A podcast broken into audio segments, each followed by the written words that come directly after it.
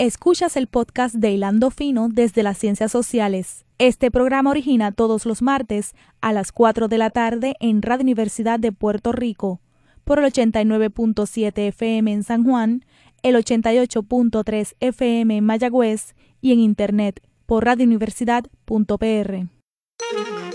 Cadena Radio Universidad de Puerto Rico presenta Hilando Fino desde las Ciencias Sociales un programa de análisis profundo sobre temas contemporáneos de interés nacional e internacional a cargo de profesores e investigadores universitarios.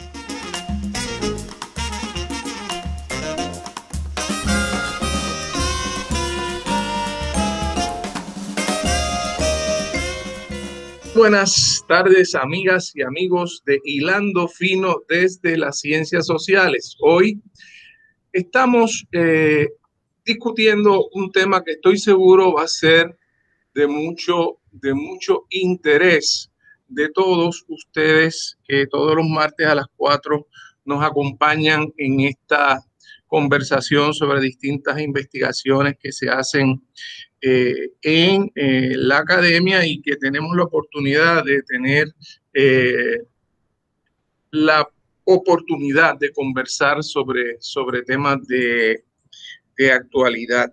Eh, les habla como todos los martes Javier Colón Morera y hoy tenemos una invitada realmente especial, eh, realmente es la primera vez que está con nosotros eh, en Hilando Fino y estamos muy agradecidos que es la colega Erika Fontanes. Erika es profesora de la Escuela de Derecho de la Universidad de Puerto Rico ella eh, enseña cursos de teoría política, enseña cursos también de, derechos reales, eh, publica eh, sobre temas de, teoría del derecho, catedrática de la facultad, enseña y realiza investigaciones en la área de derecho civil patrimonial, teoría general del derecho, derecho y teoría política, Enseña también el programa de estudios de la mujer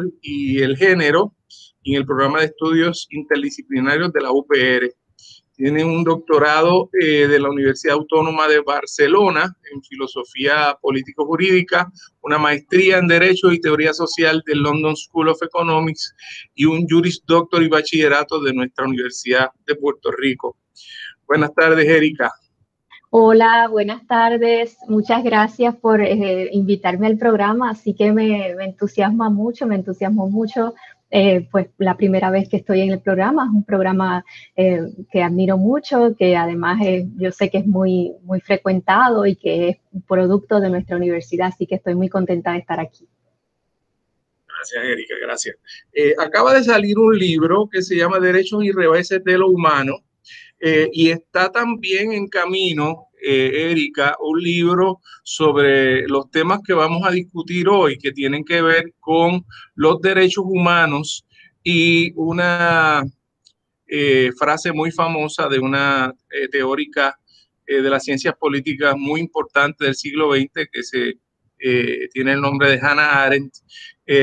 y en este, en este libro, Derechos y Reveses de lo Humano, eh, la colega Erika Fontanet tiene un, ensayo que se, titula La comunidad política y el derecho a tener derechos, los límites y potencialidades de la idea de los derechos humanos. Eh, pero además, Erika, tú estás, eh, acabas de publicar un libro que está por llegar a Puerto Rico sobre este tema. Sí, eh, bueno, el, libro de Derechos y Reveses del Humano, que es, editado por la profesora María Gómez del Departamento de, Psicología, nos invitó a un grupo de profesores eh, que trabajamos desde diversas perspectivas el tema de, lo humano, ¿verdad? En el caso mío, pues desde la idea del derecho, eh, pero también hay otros colegas desde la filosofía, desde la desde la historia, eh, desde la ciencia política. Y pues ese libro pues es muy querido porque tiene todas esas contribuciones gracias a la profesora Gómez, eh, así que estamos estrenando eso. Por otro lado, estamos eh, también, yo estoy estrenando, como tú decías, el libro Derecho, Acción y Política en Hannah Arendt, donde se expande obviamente mucho más eh, lo que estoy planteando en el libro Derechos y Reveses del Humano. El libro Derecho, Acción y Política en Hannah Arendt es de la editorial colombiana Siglo del Hombre Editores y también es de la colección Nuevo Pensamiento Jurídico de la Universidad de los Andes. Está, en la, eh, está disponible ya en la página de la, editorial Siglo del Hombre Editores y pues próximamente estaría llegando acá a Puerto Rico también para que lo puedan adquirir en su, eh, en su librería favorita. El, que lo quiera, el que lo quiera adquirir a través del internet ya lo puede, ya lo puede hacer. Sí, ya lo puede hacer y eh, también en el blog que comparto con el colega profesor de Derecho Irán Meléndez, Juarbe, derechoalderecho.org. Eh, ahí hemos grabado uno de los podcasts en la sesión de podcast Pensando el Derecho, en el que hacemos también un análisis que, que, yo creo que complementa también quizás lo que vamos a hablar acá, que también pueden pasar por allí y escuchar algunos detalles del libro. Bueno, yo creo que en esta época, Erika, yo creo que tú estarás de acuerdo conmigo, este, conocer esta, estos podcasts estos recursos audiovisuales que están ya colocados en distintas partes de, la, de las redes, pues es importante porque pueden ayudar a complementar eh, los cursos que, estamos dando en una modalidad híbrida o, remota, como, sea. Así que me, gusta mucho que me deje esa, esa información. Este, le agradezco al profesor Alex Betancourt que me hizo llegar la copia del libro de Derechos y Reveses del Humano que fue presentado el pasado viernes. Eh, vamos, vamos, vamos a, comenzar, Erika, si te parece, conversando un poco sobre Hannah Arendt, porque eh, Hannah Arendt tiene una historia interesantísima, ¿verdad? Ella, ella este, fue eh, una refugiada este, y, y realmente estuvo, estuvo eh, en peligro su vida bajo el régimen de, Hitler y tuvo que hacer este, una serie de gestiones y con, un poco de suerte, ¿verdad? Logró escapar de, Europa y, llegar a Estados Unidos y eso me parece a mí que marcó mucho su, su, trabajo, su trabajo teórico como cientista política. ¿Cómo tú llegas a Hannah Arendt? ¿Por qué te interesas en ella? Bueno, eh, definitivamente Hannah Arendt, sí, como tú bien señalas, es una de las teóricas políticas más importantes, más comentadas, quizás en, los últimos años mm, más revisitadas.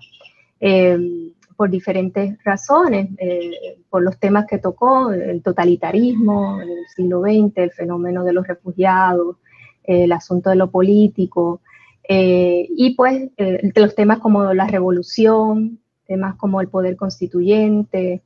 Eh, así que ella tiene una serie, obviamente uno de los, más sonados es su, su, su informe sobre el juicio de Eichmann también, eh, que se lo encomiendan. Así que ella eh, tiene además no solamente eh, fue, su, su, producción intelectual fue prolífica, sino que también fue muy controversial, así que por eso que se escucha eh, tanto. como yo llego a ella? Pues eh, llego a ella porque, a ver, para un poco los radioescuchas quizás me entiendan, yo trabajo los temas del derecho desde, como tú señalabas, desde la teoría jurídica, pero particular desde la teoría jurídica crítica, desde la teoría crítica. Entonces, a través de los años he estado siempre interesada en concebir eh, una, un acercamiento entre lo jurídico y lo político, ¿verdad? Ver esa tensión que supone ser una tensión eh, muy difícil de lidiar con ella. Si uno está al interior del derecho, pues eh, yo le digo a los estudiantes, los que pasaron por ciencia política, yo le digo, bueno, ustedes al otro lado de la calle, al otro lado, porque en el recinto, ¿verdad? Nos separa una calle a la facultad, ustedes al otro lado de la calle que llegan acá, yo supongo que los profesores de ciencia política le dicen, Ave María, ¿dónde terminaste ahí en esa facultad eh, aislada? Eh, Uno más que otro. unos más que otros, pero, pero, ese, pero es un, un, comentario, ¿verdad? Que también nosotros hacemos, ¿verdad? Porque es un comentario que va desde la observación de que eh, mucho de lo que es el ámbito social, el ámbito político, se pierde al adentrarse al, al, pensamiento jurídico o quizás no al pensamiento, sino a la producción normativa jurídica. Y tú eres abogado, conoces que en la práctica de la profesión, pues se traga, ¿verdad? Quizás otras formas de epistemología, porque es un campo social y como todo campo social, pues tiene su propio lenguaje, tiene su... Entonces, la, la teoría crítica eh, los teóricos críticos del derecho, ¿verdad? Las diferentes tradiciones, hay tradiciones eh, latinoamericanas, tradiciones europeas y también eh, norteamericanas. Las norteamericanas quizás por razones obvias las más conocidas, las teorías críticas del derecho planteaban desde los 70, los 60, los 70 en adelante que realmente el derecho es política, que no hay una decisión Derecho es política. Entonces, ¿qué significa eso para pensar el derecho al interior del campo jurídico? Pues esa es una gran pregunta. Eh, pero también, ¿qué significa eso para, para pensar el derecho y lo jurídico desde la teoría política? Así que en los últimos años yo dediqué, o prácticamente hasta ahora, desde que comencé mi carrera, he dedicado el tema de la política al interior del derecho, ¿verdad? Pero pronto me di cuenta que era hora también de si se iba a hacer teoría jurídica, había que cuestionar los parámetros de la teoría política y no, no darlos por hechos, ¿verdad? Había que, no, había que saltar la calle, ¿verdad? Había que regresar a la Facultad de Ciencias Sociales y a la teoría política y entonces ver si yo quiero hacer teoría jurídica, no la puedo hacer aisladamente, tengo que también cuestionar aquellos principios de la teoría política que, eh, que quizás, como Aren decía, de la edad moderna, eh, están ahí y no han variado. Imagínate, Aren decía, esto no ha variado desde Platón. desde tan atrás, esto no ha variado desde Platón. Entonces, eh, una cosa tan poderosa, digo, ¿cómo va a ser que no ha variado desde Platón? Pues tengo que regresar. Entonces, este, Arendt, pues, pues claro, los, los, los, filósofos contemporáneos como Rancière, Jacques Rancière, que estoy segura que los eh, amigos escuchas habrán escuchado de los trabajos de Rancière, eh, eh, Giorgio Agamben, eh, el trabajo de eh, de Chantal Mouffe, otros trabajos siempre hacían alusión, Etienne Balibar, ¿verdad? Todos hacían alusión a Arendt. y eh, para poder entrar ahí, pues yo dije, bueno, pues yo tengo que revisitar a Arendt, porque Arendt parecería que está hablando la idea de derecho a tener derecho, la idea de la desobediencia civil, tiene un ensayo muy famoso, importante, que podemos quizás hablar más de eso. Hay unas pistas que Arendt trae en sus diferentes eh, obras que tenían que ver con el derecho. Así que ahí yo, ahí fue que yo, ahí yo engrané, ¿verdad? Yo dije, no, yo quiero ver qué es lo que ella tiene que decir, porque si a mí me interesa como no solamente eh, pensadora o abogada o profesora, no solamente me interesa examinar lo jurídico, sino que también como ciudadana me interesa concebir una idea del derecho que sea capaz de mejorar la calidad y la, la, salud de la democracia y hay, parece que algunos parámetros de democracia directa en AREN, pues yo quiero ir ahí.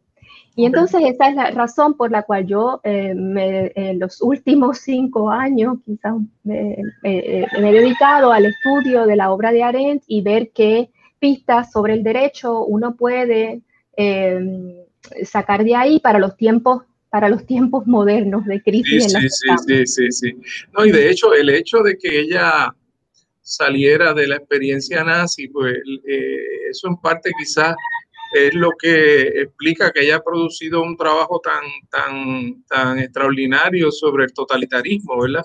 Ese libro sobre los orígenes del, del totalitarismo, eh, en donde ella analiza eh, de una forma muy punzante, ¿verdad? El, el tema de, los de los derechos humanos, eh, hay una frase muy famosa de ella que dice que cuando ella se encontró que ya no era ciudadana en Alemania, se dio cuenta que era humano, pero que de pronto esa, ese, esa condición de humano no significaba nada en términos de su, de su capacidad de ejercer derechos. Y quizás de ahí sale el derecho a tener, derechos. Sí, de este hecho, en, los orígenes del totalitarismo, en el capítulo 12, es que ella hace, eh, hace esa frase, la leo si quieres, ella dice, llegamos a ser conscientes de la existencia de un derecho a tener derechos, y esto significa vivir dentro de un marco donde uno es juzgado por las acciones o las opiniones propias y de un derecho a pertenecer a algún tipo de comunidad organizada solo cuando emergieron millones de personas que habían perdido y que no podían recobrar esos derechos por la obra de la nueva situación política global. Así que ella vincula, y claro, ella está ahí, como tú dices, ella está ahí porque ella escapa de Alemania a París, a Francia, luego eh, a Estados Unidos finalmente, y ahí entonces esa idea del refugiado, ¿verdad? Del, que no tiene, eh, del, del paria, que no tiene lugar, eh, es lo que eh, quizás ella está interesada en poder pensar. ¿Qué pasa cuando el sujeto, como en el caso que pasó como en Alemania en la Segunda Guerra Mundial, ¿verdad? Se le priva de eh, los derechos, se le priva de ser sujeto de derecho, porque eso fue un, momento fundamental, ¿verdad? Para los judíos, para todo el andamiaje, privarle a los sujetos humanos su estatus, su estándar de de sujeto de derecho. Eh, pero ella dice, pero paradójicamente, la idea de los derechos humanos, que supone que con el, mero hecho de nacer ya tenemos derechos, pues es cuando, eh, paradójicamente, es cuando somos solamente humanos y no tenemos más nada, cuando no tenemos eh, los derechos que nos hacen falta. Así que esa paradoja es fundamental para entender y para eh, acercarnos a la idea de los derechos humanos. Sí, sí, sí porque en cierto modo eh, el derecho a tener derechos surge en el momento en que la persona adquiere conciencia de que su condición de ciudadano ya no, no vale nada porque fue enviado a otro lugar en que sin haber hecho ninguna acción propia, sin haber cometido ningún delito, de alguna forma se le, le movieron la frontera y lo sacaron del espacio del espacio político de, de, de, del estado del estado nacional verdad este eh, me pareció interesante no no sé esto es una es una es un detalle pero me parece interesante que por muchos años se citó el derecho a tener derecho en una opinión del Tribunal Supremo de Estados Unidos, pero no le reconocían la autoría a Hannah Arendt porque el juez no lo hizo.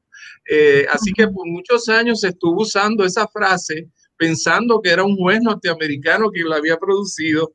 Eh, y no es hasta más contemporáneamente, ¿verdad, este, Erika? Que, que nos enfocamos más en esa frase del derecho a tener derecho, ¿verdad? Esta es una discusión eh, en cierto modo contemporánea, es decir, eh, en, vida de ella no, no tuvo tanta impacto esa teoría hasta, hasta, hasta que se redescubre, por decirlo así.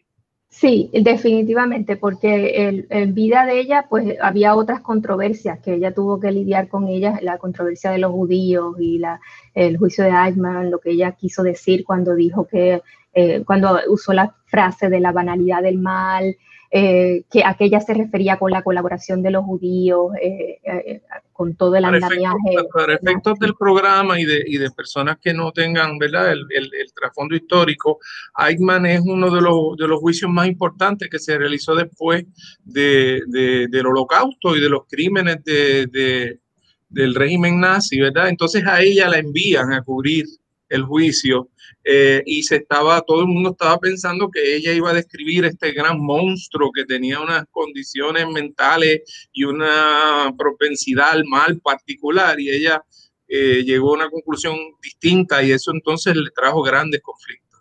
Eso trajo grandes conflictos porque ella va a observar un juicio eh, y entonces ella lo que hace es que denuncia el juicio. Cuando era un juicio, como tú dices, quizás uno de los más importantes o de los más importantes, ¿verdad? Porque era el primer juicio que hacía el Estado de Israel a un funcionario nazi. Eh, había, había habido otro juicio, ¿verdad? Pero era el primero que se hacía en territorio de Israel con un fiscal de Israel eh, que se hace todo un andamiaje y que ella va a cubrir y que en lugar de ver la novedad, ella lo que hace es que señala al fiscal, señala todo un montaje, señala la incapacidad de un juicio para dar cuenta de qué fue lo que ocurrió eh, en, el, eh, holocausto, señala también con mucha, con poca piedad a todos los testigos, ¿verdad? Ella dice, esto es un montaje, pero este montaje no nos deja ver qué fue exactamente lo que pasó que provocó esto. Entonces, bueno, pues eso, eso revuelca el hormiguero, ¿verdad?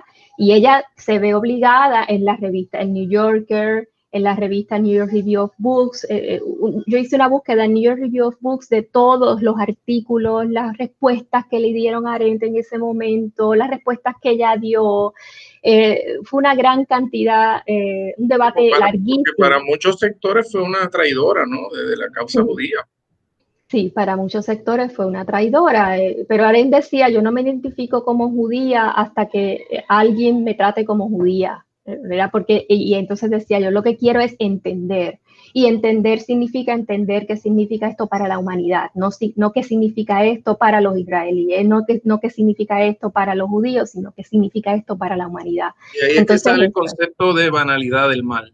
Y de ahí es que sale ese concepto que, eh, que también ha sido muy mal interpretado, que fue mal interpretado, ¿verdad? Que, eh, y que ella también trató de, yo recomiendo del libro de Eichmann en Jerusalén, que se convirtió en libro, pero que fue parte del primer informe que ella dio a la revista New Yorker, ese es el prólogo, el, el, perdón, el epílogo que ella hace después del libro, en las reacciones que provocó el libro. Es bellísimo, es tremendamente importante para cualquier estudioso eh, del derecho, de los derechos humanos. Ese epílogo es fundamental, para mí hasta más importante que algunos de los capítulos de Eichmann en Jerusalén. Entonces, eh, pues ella pasó todo ese tiempo, ¿verdad? Eh, vital.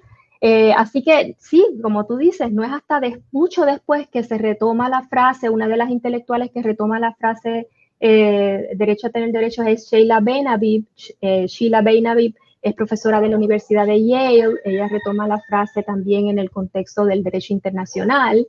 Eh, y pues se retoma desde los estudios de derecho internacional, se retoma desde los derechos humanos, hay toda una reacción eh, en crítica. Jacques Rancière, otro filósofo eh, de la teoría política, también cuestionaron esa idea. Así que hay todo un debate. Es en este ensayo del libro derechos y reveses del humano, yo menciono algunas de las objeciones al acercamiento de Arendt, pero también menciono algunos de los planteamientos fundamentales que Arendt hace con relación a la idea de los derechos y del derecho a tener derechos, que para nosotros quizás que nos interesan los derechos humanos, que nos interesan las mejores circunstancias de, democracia, lo que decía ahorita, democracia directa, etcétera, eh, las pistas eh, de Arendt están ahí en esa idea porque se vinculan yo diría que eh, a pesar de que está en los orígenes del totalitarismo esta idea de derecho a tener derechos y que está de pasada, no podemos entender la idea de Arendt del derecho a tener derechos sin mirar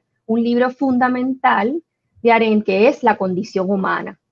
Y en el libro de Arendt La condición humana, que es una obra eh, espectacular sobre los aspectos que ella entiende que son los que eh, incluyen la condición humana, pues ahí es que podemos entender por qué para Arendt la idea del derecho a tener derecho está vinculada no a lo jurídico, sino a lo político y a la condición humana misma, eh, porque ella dice, una de las de los elementos fundamentales de la condición humana es la acción, y la acción está vinculada con la libertad.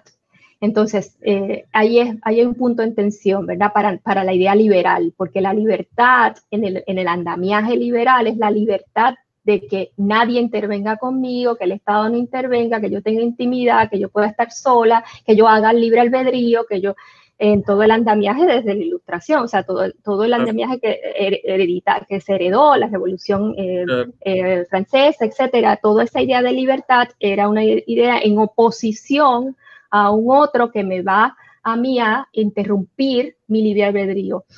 Para Arendt, es distinto. Para Arendt, la idea de la libertad está atada a los demás, está atada a la comunidad política, está atada a comparecer al mundo. Y por eso es que la frase y más importante para Arendt, eh, yo creo que para nosotros pensar Arendt ahora es que ella dice, eh, hemos perdido el amor por el mundo. A nadie le importa el mundo. Entonces, esa es la frase que a mí me atrae, Arendt.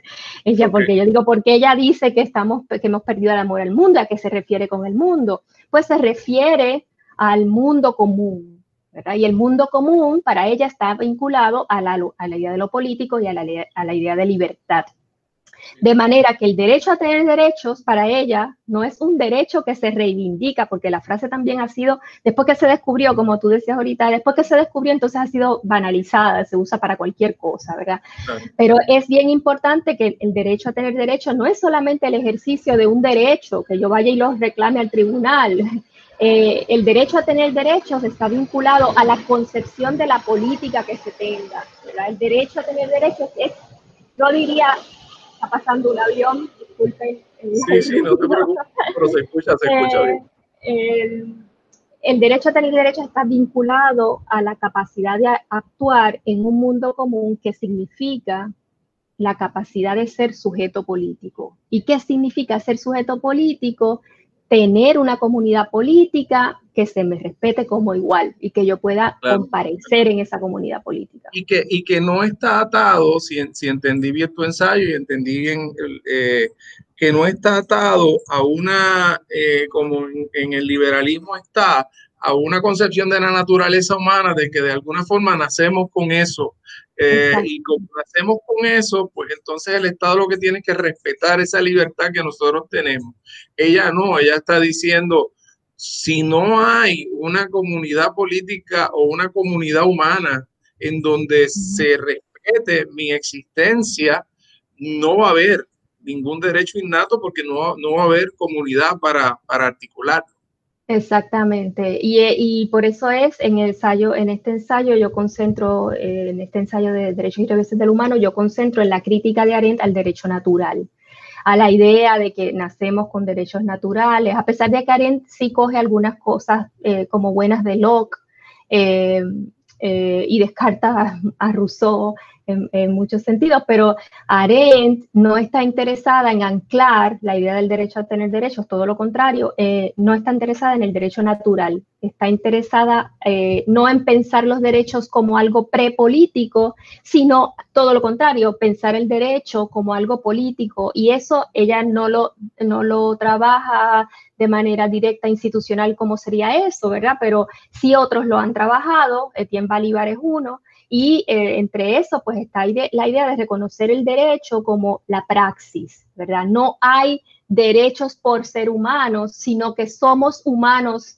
y por ser humanos actuamos, por ser seres humanos actuamos y todo el andamiaje jurídico tiene que, y político tiene que estar en función de esa capacidad de actuar en el mundo común. Entonces, eh, eh, eso es lo que, ¿cómo eso uno diría esto es paja? Esto es una cosa bien teórica, bien abstracta, pero no lo es. Cuando yo, por ejemplo, examinaba mi, eh, los ensayos que yo había escrito sobre el derecho a participar, por ejemplo, el derecho a participar, yo tengo un ensayo que yo lo relevo ahora y yo digo, ay, ay, que yo lo haría de otra forma, ¿verdad? Pero eso no pasa. Es el riesgo de siempre no escribir, ¿verdad? Pero, pero además, pero pero estoy y, de, seguir, y de seguir leyendo y seguir y de seguir leyendo, ¿verdad? E, es un ensayo que yo estoy hasta cierto punto eh, orgullosa porque tenía como el corazón, las pistas por donde, por donde yo creo que debía ir. Eh, eh, es un ensayo que se publicó, creo que fue en el 2007 en la revista del Colegio de Abogados y yo, y yo lo titulo El derecho a participar. Entonces, todo el andamiaje está bajo el, derecho administrativo, ¿verdad? Que yo recuerdo que lo discutí mucho con el profesor eh, William Vázquez de Derecho Administrativo, que sé que estuvo también recientemente aquí de invitado en este programa. Eh, el derecho a participar, ahora yo lo veo, yo digo, bueno, pero es que el derecho a participar es, no es un derecho, es un supuesto es un supuesto político, porque el supuesto político no es que me dejen ir a una vista pública, el supuesto político es que yo como ciudadana política tengo, de, tengo prerrogativas, por no decir derechos, prerrogativas de que la sociedad se organice de forma tal que yo tengo algo que decir sobre lo que me afecta. Eh, entonces ahí la conversación es distinta. La conversación no es el derecho a una vista pública, la conversación tiene que ver con la forma en que se organiza el, todo el andamiaje liberal de democracia representativa y tratar de sustituirlo por un andamiaje liberal no ni siquiera de democracia participativa ni tampoco de democracia deliberativa, de democracia directa en la medida de lo posible. Entonces el diseño es otro. Sí, vamos a hacer una, una pequeña pausa. Este, me gustaría que en la segunda parte, eh, Erika, em, eh, hablemos un poco del tema de los migrantes, eh, que te lleva también a, a, considerar nuevamente la pertinencia de Hannah Arendt frente a, a, las graves injusticias que se están cometiendo contra ahora otros seres humanos que de pronto se encuentran excluidos de, de, lo, de lo humano. Eh, así que vamos, vamos a hacer una pequeña pausa y regresamos de inmediato a Hilando Fino.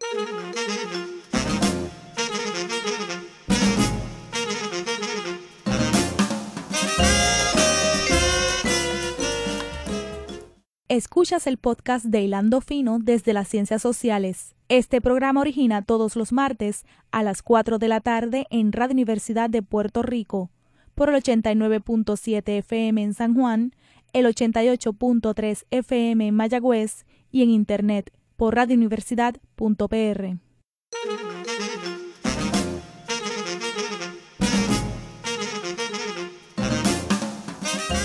Buenas tardes nuevamente, aquí estamos en Hilando Fino desde las Ciencias Sociales. Tenemos hoy la grata compañía de Erika Fontanet, profesora de la Escuela de Derecho, quien acaba de publicar un libro sobre eh, Hannah Arendt eh, y, varios eh, debates legales importantes. repítame el título del libro, Erika, porque... Derecho, Acción y Política en Hannah Arendt, de la editorial Siglo del Hombre Editores, una editorial colombiana, y también de la, de la colección Nuevo Pensamiento Jurídico.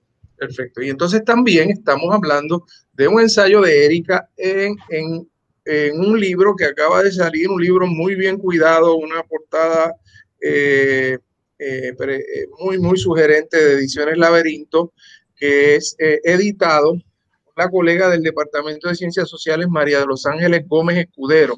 Ahí hay un prólogo del profesor Carlos Pavón Ortega, una introducción de María de los Ángeles y una serie de, de ensayos que no he podido llegar a todos todavía, pero me están interesando muchísimo una, reflexión muy profunda sobre el tema de los derechos y reveses de lo humano. Eh, Erika, en la primera parte hablamos un poco de, de Hannah Arendt, hablamos de su, de su experiencia eh, eh, traumática con el, con el régimen con el régimen nazi, como ella poco tuvo suerte de haber sobrevivido el régimen nazi y y llega a Estados Unidos y tiene, produce una obra eh, muy prolífica eh, y eh, estudia el fenómeno del totalitarismo y cómo tiene el efecto de, prácticamente describir como o tratar como desechos humanos a, a, una parte de la población por consideraciones étnicas, raciales, de todo tipo y que de pronto colocan a la persona preguntándose por qué yo como ser humano ahora que supuestamente eh, estamos en una época de derechos humanos y ahora yo estoy reivindicando, tratando de reivindicar mi condición de humano y de pronto no tengo ni cómo hacerlo, ni dónde hacerlo,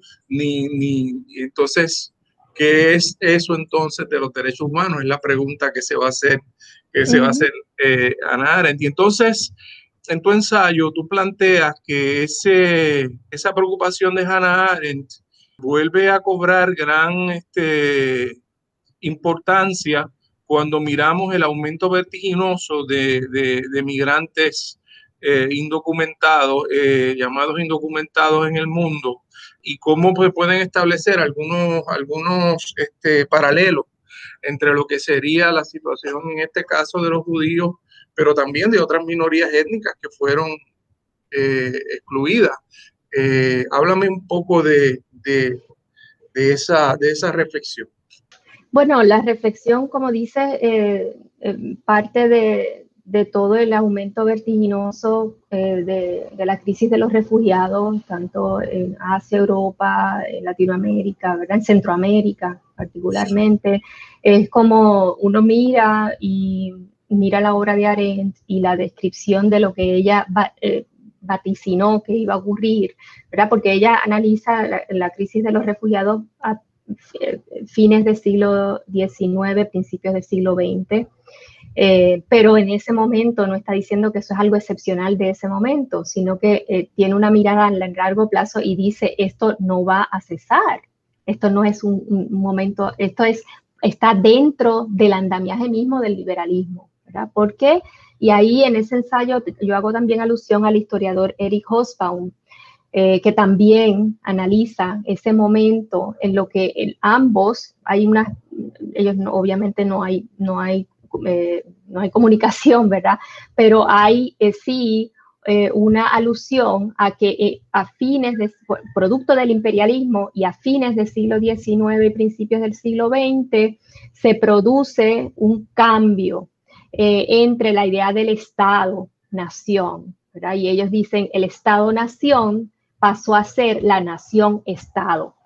Entonces, por eso es que eh, para Arendt es tan importante la figura del eh, paria o el quien no tiene lugar, porque ese, eh, ese, ese, orden internacional que surge también a principios de la, Primera Guerra Mundial, ese nuevo orden, esa nueva orden geopolítico ocurre, deja, tiene unos retos que tienen que ver con las etnias y las razas, ¿verdad? Entonces ella dice, todo eh, lo que se priorizó en esa nueva organización internacional, lo que se priorizó fue eh, la nación-estado, la nación basada en la pertenencia étnica racial, y se abandonó la idea de la pertenencia cosmopolita, ¿verdad? O la idea de la pertenencia a una comunidad plural.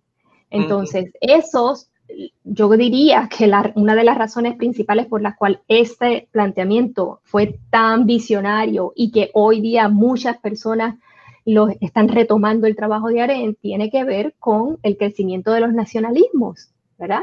Eh, y cómo eso ha provocado ese andamiaje internacional y el cierre de fronteras y la pertenencia a una comunidad basada en las pertenencias y las características eh, étnico-raciales tienen una implicación sobre el aumento vertiginoso de la crisis de los refugiados. Pero entonces, eh, el planteamiento que ella dice es, esa es paradoja, esa paradoja hace que necesitemos revisar la idea eh, de los derechos humanos y la idea de, em, de, la pertenencia a la ciudadanía, ¿verdad? Porque es un reclamo, eh, es un reclamo que, que ella está haciendo de que no basta con la pertenencia a la nacionalidad. Eh, y leo aquí, ¿verdad? Dice, em, el derecho es el derecho a tener derechos, está garantizado por la ciudadanía, si no paramos esto, dice eso, de ella en ese momento en que escribe, está escribiendo eh, eh, Statelessness, eso es en 1951, esa es una ponencia que no está publicada y tiene mucho más detalles que lo que ella escribe en los orígenes del totalitarismo. Dice, si no paramos esto, no por un proyecto de ley con innumerables derechos humanos de los que gozan las civilizaciones más altas, sino un derecho internacionalmente garantizado a la ciudadanía, cualquiera que sea la ciudadanía, tendremos más y más personas con respecto a su estado legal que ya no son humanos, que ya no tienen un lugar dentro de la humanidad. Entonces, la crisis de los refugiados hoy nos está dando en la cara, nos está diciendo que eso es lo que está ocurriendo. Yo diría que, eh, eh, y me parece que interesante que eh, hay otro libro, y quizás esto sea para otra reflexión en el futuro, pero hay otro libro que, que Arendt que es interesante en Arendt, que es On Revolution, eh, sobre la revolución.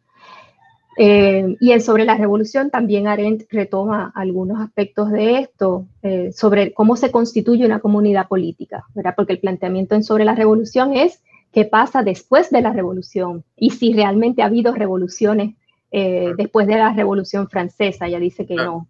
déjame, déjame, no, déjame intercalar algo aquí porque me gustaría que hablemos un poco de, derechos humanos en este contexto.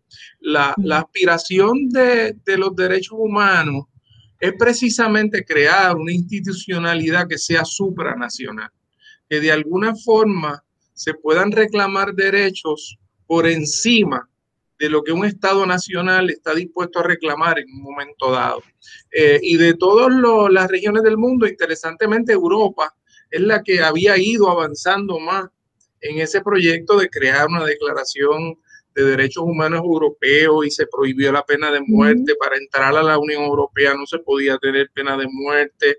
Así que de alguna forma se estaba trabajando eh, en una dirección que levantó un cierto optimismo de que, de que de alguna forma, más que unos derechos garantizados en cada uno de los estados nacionales, iba a poder haber una corte internacional, iba a poder haber una estructura que iba a, obligar, y de hecho ha habido casos en la Unión Europea en donde la, Unión Europea, eh, la, Corte de Derechos Humanos ha ido por encima de decisiones nacionales de los estados. Eh, y entonces, eh, en cierto modo, lo que yo percibo, y creo que lo que tú estás planteando, es que la crisis de los refugiados y los nacionalismos que eso ha provocado le ha planteado un reto muy grande, que quizás el mejor ejemplo es la propia Alemania, en donde tú tienes eh, Habermas, por ejemplo, uno de los defensores más grandes del concepto de derechos humanos, de la dignidad humana, eh, la propia Merkel, eh, que es la, la primer ministro de ese país, fue una de las que más defendió en un momento dado la entrada de refugiados del Medio Oriente, pero entonces empezó a pagar un precio político muy grande por la cuestión del, del la palabra en inglés es backlash, la, la, reacción negativa que obtuvo de estas fuerzas de derecha, que es algo de que tú estás planteando también, que, que si vimos un, una, un fascismo este, hitleriano en su momento y si vimos una, una limitación eh, total de, esos derechos por la consolidación de estos proyectos, nacionalistas de derecha, ahora estamos observando que esos fenómenos están empezando a crecer nuevamente. Sí, es un reto el, planteamiento cosmopolita hoy día. Eh, es un reto porque, bueno, para aclarar un poco aquí, debo decir que Arendt no estaba de acuerdo con la idea de un organismo supranacional, ¿verdad? Hay ahora debates de qué exactamente es lo que ella quiso decir con eso. Eh, hay debates sobre eh, si hay eh, dentro del, hay algún mecanismo institucional. Déjame, detenerte ahí. se puede decir, tú has estudiado esto mucho más que yo, se puede decir en ese sentido que al final del día Hannah Arendt dependía más de una comunidad política nacional para proteger estos derechos. Yo creo que un, gobierno, un Estado yo creo que ella tiene, tiene planteamientos, una tensión planteamientos institucionales, pero hay, eh, por ejemplo, Jeremy Waldron, para decirte algo, un teórico político y también constitucional de Estados Unidos, eh, que ha escrito mucho, profesor en Estados Unidos, em, que plantea que hay unas pistas institucionales en Arendt eh, otra gente dice, no, realmente ella no está interesada en hacer diseños institucionales. Em, pero más allá de eso, eh, lo que sí eh, queda, yo estoy de acuerdo contigo, es el planteamiento de que el diseño institucional que sea tiene que tomar en cuenta, tiene que ir de abajo arriba, tiene que ir de abajo arriba y no de arriba abajo. Entonces, eh, por eso es que a mí me interesa el planteamiento de Arendt, porque en, términos de teoría política, ella construye la teoría política desde el, ámbito horizontal y no desde el ámbito vertical. Entonces, el planteamiento sería si todas aquellas, eh, toda aquella comunidad que puede ser plural, ¿verdad? Que puede ser eh, diversa, que tenga unos rasgos comunes, históricos, ¿verdad? Eh, y culturales, no hay que negarlos, ¿verdad?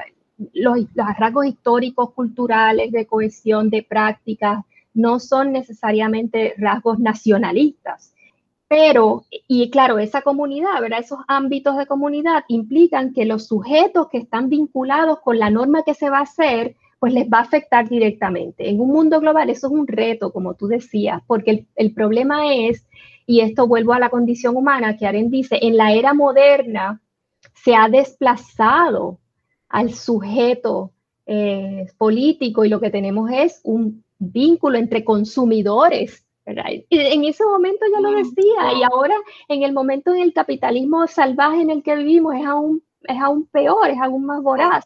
No, eh, coincidimos sujetos individuos, nosotros lo hemos vivido muy bien en Puerto Rico después de María, etcétera. Coincidimos, eh, lo que estamos tratando de hacer es crear una comunidad política eh, diversa, etcétera, etcétera. Así que en ese sentido nuestra nuestro objetivo es crear comunidades que puedan decidir sobre su destino y sean libres en, la en decidir sobre su destino. Así que eso es muy difícil a nivel internacional, pero yo creo que hay una clave importante en el, en el ejemplo que traes de la Unión Europea, que es la clave de la pluralidad y de unos principios ético-políticos que lamentablemente para toda la contradicción de Habermas, para toda la contradicción que vimos en el Brexit, ¿verdad?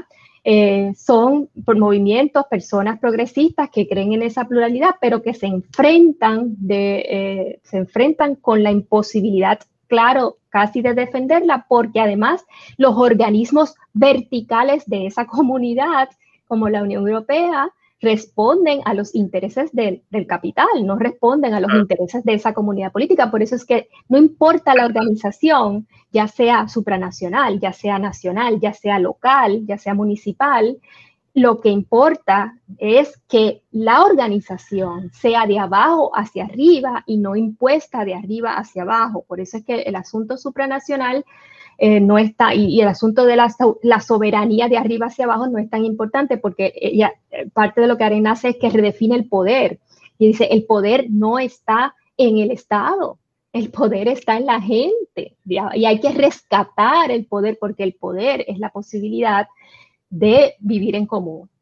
Entonces, eh, ¿cuáles son las cédulas? Yo le digo, ¿cuáles son las cédulas? Aquí habría, aquí habría como una cierta ruptura entre el pensamiento de Hannah Arendt y el concepto contemporáneo de derechos humanos en la medida en que el concepto de derechos humanos tiene, entiendo yo, ¿verdad? Un elemento supranacional que es importante, ¿verdad? Vamos a crear una comisión de derechos humanos, vamos a crear unos tribunales de derechos humanos, esas instituciones van a hacer investigaciones sobre la conducta de los estados y van a, a encontrar responsabilidad de los estados si están violando derechos de lo, que, de lo que aparece en la Declaración Universal, de lo que aparecen en los pactos de derechos civiles, derechos económicos. Esos pactos se entienden como limitaciones al ejercicio de la soberanía estatal, así que es lo que le permite al ciudadano ir por encima de la soberanía estatal para reclamar el cumplimiento con el pacto.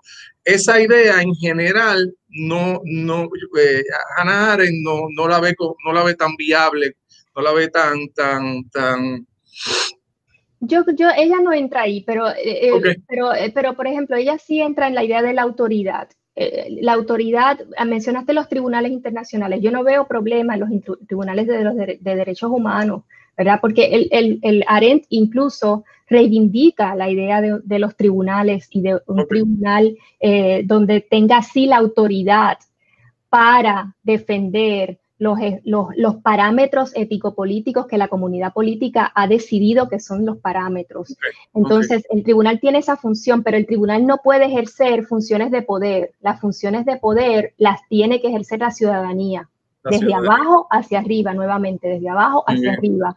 Entonces, eh, yo diría que podría haber un ordenamiento institucional que garantice ciertos parámetros de los derechos humanos, pero los de lo que llamamos derechos humanos son derechos políticos, no derechos naturales. Entonces, la organización conceptual es importante para la organización institucional, porque lo institucional responde a unos conceptos. Entonces, si esos conceptos están, no son cuestionados, pues entonces las instituciones se nos desvían por otro lado. Hay que tener los conceptos claros, ¿verdad? Y, y Arenda hace la parte de los conceptos, nos toca a nosotros el diseño de las instituciones que puedan entonces garantizar eso que tú dices, que en efecto eh, se garantice que las ciudadanías, la cosmopolita, la de pertenencia y las ciudadanías directas, ¿verdad? Arenda estaba, por ejemplo, ella, ella se deslumbra por el proceso norteamericano revolucionario y se deslumbra por lo que tú decías, ¿verdad? Porque está muy agradecida de esa sociedad norteamericana, hay mucha crítica de cómo ella idealiza el proceso. Eh, pero, por ejemplo, un ejemplo, ella, ella, ella está interesada en el proceso de cómo se organizaban los municipios en las colonias.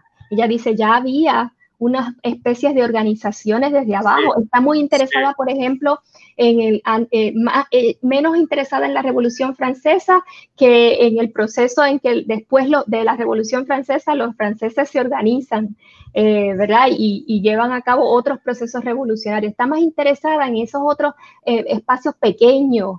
de hecho, es algo que también destaca mucho Tocqueville en Democracia en América. Sí, ella, ella, ella, ella reivindica Tocqueville tú lo has dicho, ella en la en On Revolution, ella retoma a Tocqueville eh, y es espectacular el análisis que ella hace de Tocqueville eh, y de todo eso. Yo creo que, alguien, por ejemplo, eh, una de las críticas más importantes que yo le tengo también en mi libro es que el proceso de, de revolución norteamericano es un gran ejemplo de cómo, ella, cómo se dejaron fuera personas del derecho a tener derechos. ¿Por qué? Porque las personas negras no estaban en la comunidad política, las mujeres no estaban, pero todo el problema ahora, y yo creo que... Y los blancos pobres, y los blancos pobres. los blancos pobres, ¿verdad? Pero, por ejemplo, todo lo que se está planteando de Black Lives Matter hoy, y por qué, por ejemplo, los, eh, la comunidad eh, llamada afroamericana eh, y las personas racializadas sí están, sí están interesadas en la idea de los derechos, como dice Patricia Williams, eh, una teórica crítica importante del derecho.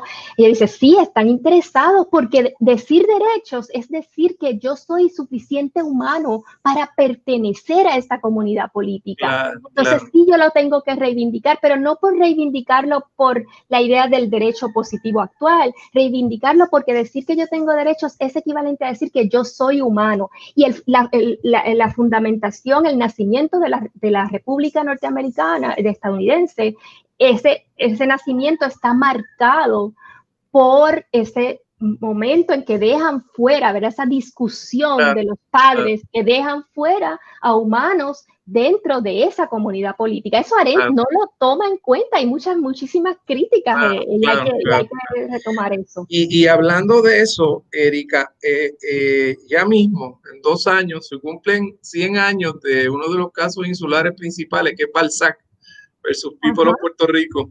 Eh, y en ese caso, como tú sabes, se decide que los puertorriqueños van a tener derechos de ciudadanía completos si se mudan a los Estados Unidos, pero van a tener unos derechos distintos de ciudadanía si se quedan en la localidad territorial o la localidad. Y esa es la misma situación de Guam, es la misma situación de Islas Pirineas Norteamericanas, de Samoa.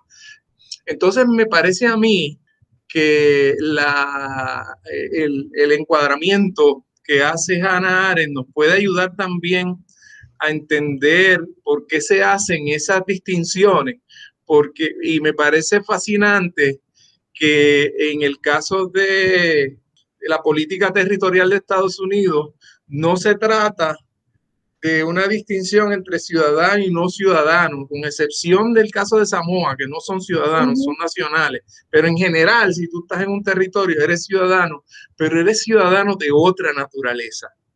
Mientras residas en el territorio, mientras residas en la comunidad que está adscrita a determinados aspectos raciales, culturales. Eh, ¿No te parece que hay algo interesante ahí?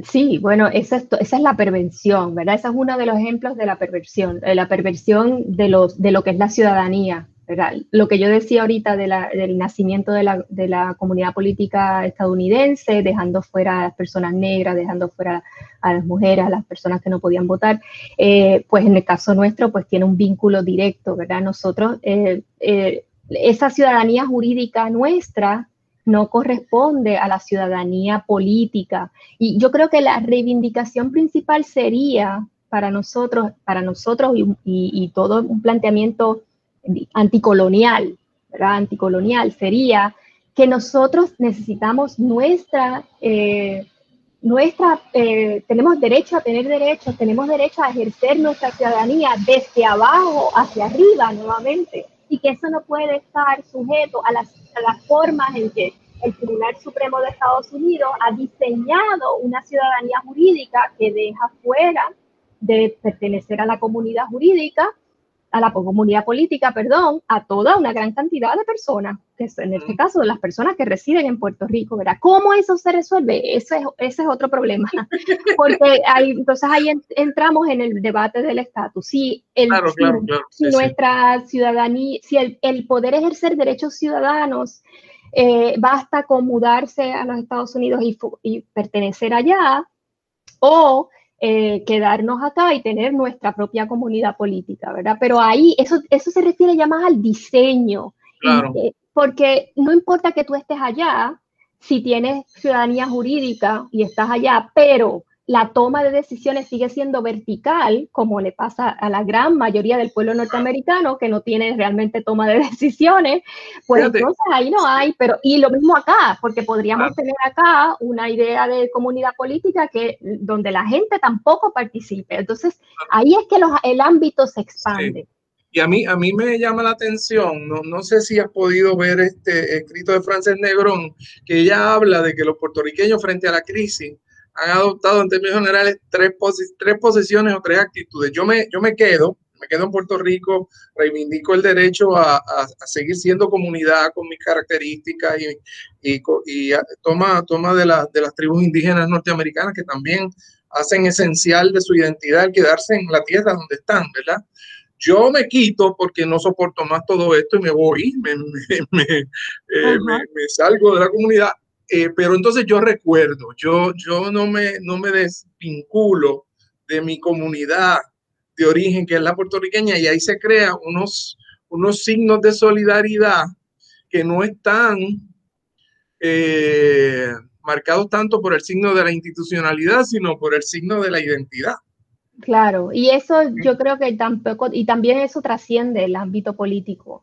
Eh, o sea, no tiene que tanto que ver con el ámbito político, sino incluso con la frase que Aren decía, yo me identifico como judía cuando me traten como judía, y por eso es que está este fenómeno de yo estoy allá, pero me identifico como puertorriqueña en la medida en que soy discriminada por serlo. Y soy más puertorriqueña allá que incluso acá, porque acá pues no necesariamente se activa esa identidad aunque sabemos que sí, ¿verdad? Pero eh, como yo escuché una vez a decir en, una disertación a Arcadio Díaz Quiñones, eh, el exiliado lo es cuando eh, el exiliado pertenece al lugar de origen cuando está exiliado, porque en el, en el exilio es que puede reivindicar su identidad desde donde viene, ¿verdad? Entonces es lo mismo que Aren decía, ¿verdad? Yo, yo no, a mí no me interesa la identidad de judía, pero si me tratan y me discriminan como judía, entonces yo voy a responder como judía. Entonces ahí hay otras cosas, ¿verdad? Que tienen que, trascienden la institucionalidad política. Si, si yo no estoy entendiendo mal tu ensayo, eh, hay un aspecto que yo creo que es bien importante tú me corriges, de que no es tanto preocuparnos por la fundamentación eh, de los derechos humanos en términos si fue la Revolución Francesa o si fue el Código de Hammurabi o si fue la Carta Magna, todo este debate que existe de todos estos precedentes, sino más bien los derechos humanos como una creación social en comunidad. Sí. ¿Estoy entendiendo bien? Sí, bueno, sí, absolutamente. Yo a lo que me refiero ahí en ese ensayo finalmente es que en realidad eh, no, no, no, tiene sentido decir que es, suficiente ser humano, porque los seres humanos, lo humano, y ese es el libro, ¿verdad?, que, que se, eh, que estamos tratando de, eh, lo comunicar en los ensayos de derechos y reveses del humano. Lo humano es algo construido, lo humano es humano. Lo humano no precede lo humano. Entonces, eh, en el derecho es lo mismo, ¿verdad? los derechos son praxis, los derechos no son previos a lo humano, los derechos se acceden. Y en ese sentido lo que estamos diciendo es que importa la organización y la teoría política para hablar de derechos. No es suficiente hablar de una esencia de lo humano. Bueno, Erika, se nos ha acabado el tiempo. Tú sabes que el tiempo se va volando cuando tenemos estas conversaciones. Eh, te agradezco mucho tu participación. Espero que no sea la última vez que te podamos tener. No, para mí, encantadísima. Muchas gracias y sí, ojalá pueda regresar. Gracias. Pues será hasta la próxima edición de Hilando Fino. Cadena Radio Universidad de Puerto Rico presentó Hilando Fino desde las Ciencias Sociales.